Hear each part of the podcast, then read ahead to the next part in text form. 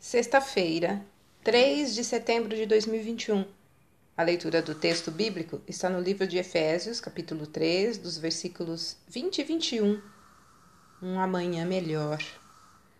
Chegou mais um setembro, o mês que usamos o amarelo para lembrar a necessidade de prevenir o suicídio, um flagelo que tem destruído muitas vidas, tanto de idosos quanto de jovens e adolescentes.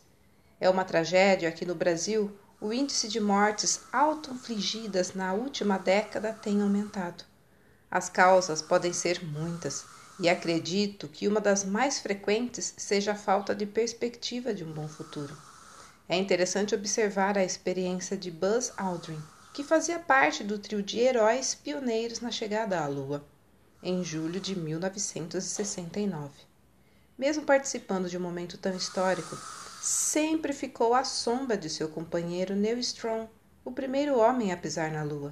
Depois do retorno à Terra, Aldrin experimentou momentos dolorosos. Mergulhou no alcoolismo e da depressão e passou por três casamentos. Qual a razão para essa vida decepcionante? Aparentemente, teve uma experiência tão gloriosa que nada mais poderia esperar de emocionante pela frente. Afinal, o que mais poderia fazer de extraordinário alguém que já andou na Lua? como ele mesmo se pergunta em sua autobiografia. Deus aponta a causa das desgraças que seu próprio povo enfrentou. Embora tivessem como Deus o Senhor do universo, Criador e mantenedor da vida, viraram as costas para ele e foram buscar sustento espiritual em outras partes, mas estas se mostrarem extremamente limitadas e insatisfatórias.